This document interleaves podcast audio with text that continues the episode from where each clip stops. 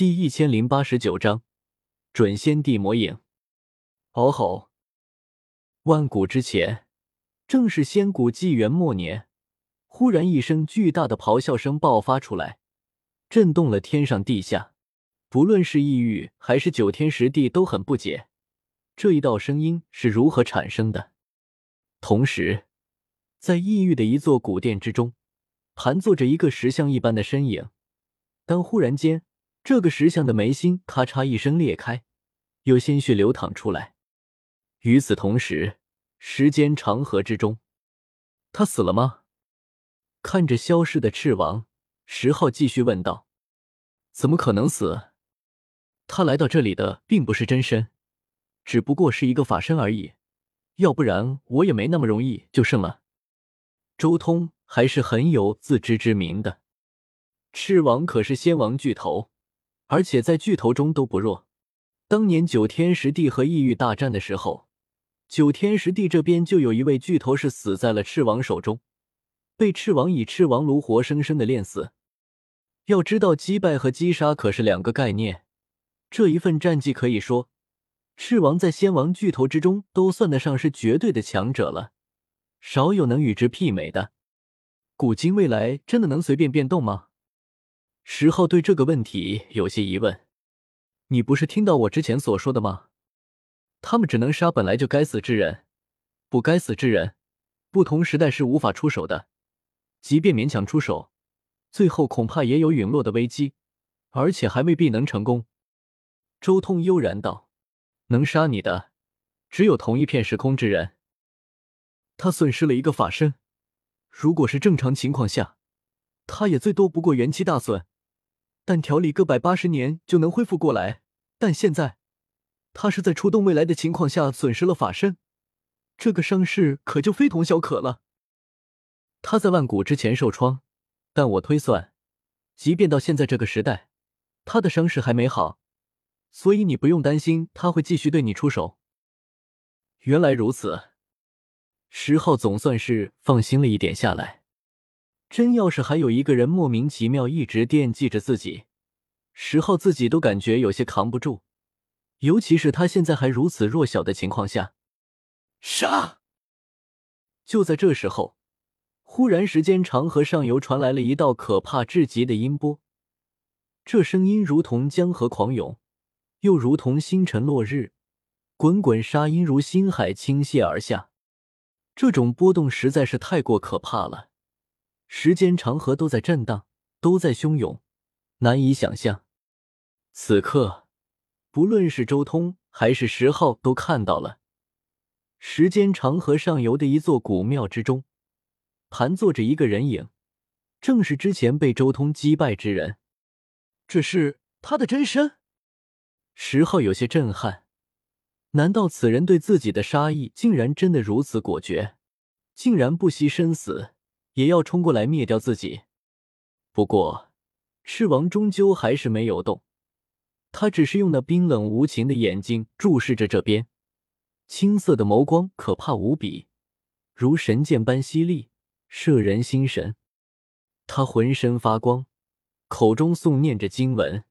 这一刻，他好似成为了宇宙的中心，无量星河同时浮现而出，围绕着他旋转不休。要来了。周通心中明悟，他大概知道了对方想要做什么。赤王的真身是不敢再来的，因为再来的话，肯定要陨落于此。但是他不敢过来，不代表他没有办法。异域可是有一个起源古器的，这玩意是准仙帝留下来的东西，一旦以特殊的法门催动，可以催生出无限接近于准仙帝的魔影。轰隆！就在这时候。一种毛骨悚然的感觉涌上心间，别说石浩了，就连周通都感觉自己的魂魄都要破碎一般。同时，黑色的雾气出现，一片又一片的，如同乌云隔顶一边，从无尽苍穹上狂涌而来。一瞬间，赤王所在之地一片黑暗，伸手不见五指。此刻，悄无声息间。一尊巨大的魔影出现了，他顶天立地，好像要撑开整个宇宙，茫茫无边，太过庞大了。轰隆！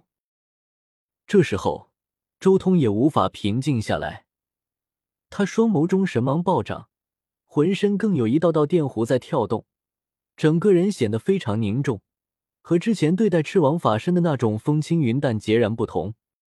时间长河上游，那里的黑雾越来越浓了。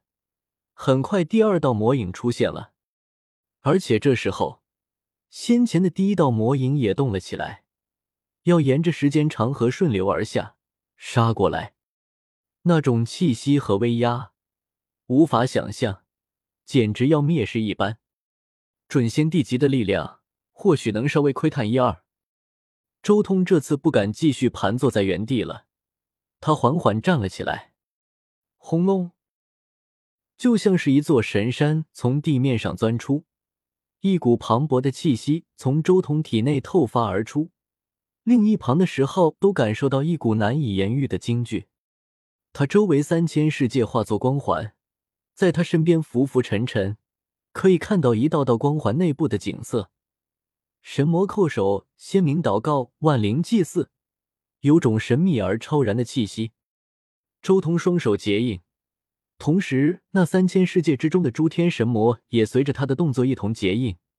而后他出手了，掌心之中雷霆如剑，他施展自己目前最强的一击，斩了过去，与那第一道冲过来的魔影重重的撞在一起。轰隆！霎时间天崩地裂。时间长河的河水都好像失控了一般，亿万顷河水荡漾出难以想象的波涛，甚至隐约可以看到河水浪花上浮现出来的种种灭世之象。终于，整个时间长河都乱了。而当一切平静下来的时候，时间长河上游，赤王和那魔影全部消失了，此地重新恢复了以往的平静和安详。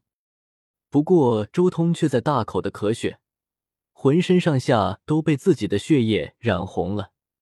他全身上下都是裂缝，看起来伤势极重。你，你不要紧吧？石浩有些担忧的看向周通。没事，稍微调理一段时间就行了。我此番出手，彻底扰乱了时间长河，今后你更不需要担心来自时间长河的袭杀了。周通最后说了一声，随即闭上眼睛，静静的回味着之前与那魔影碰撞的感觉。那魔影不愧是准仙帝至宝所弄出来的东西，这一瞬间的碰撞所带来的感悟，超越我多少年苦修。魔影的力量并没有超越仙王，但却蕴含着准仙帝的气息。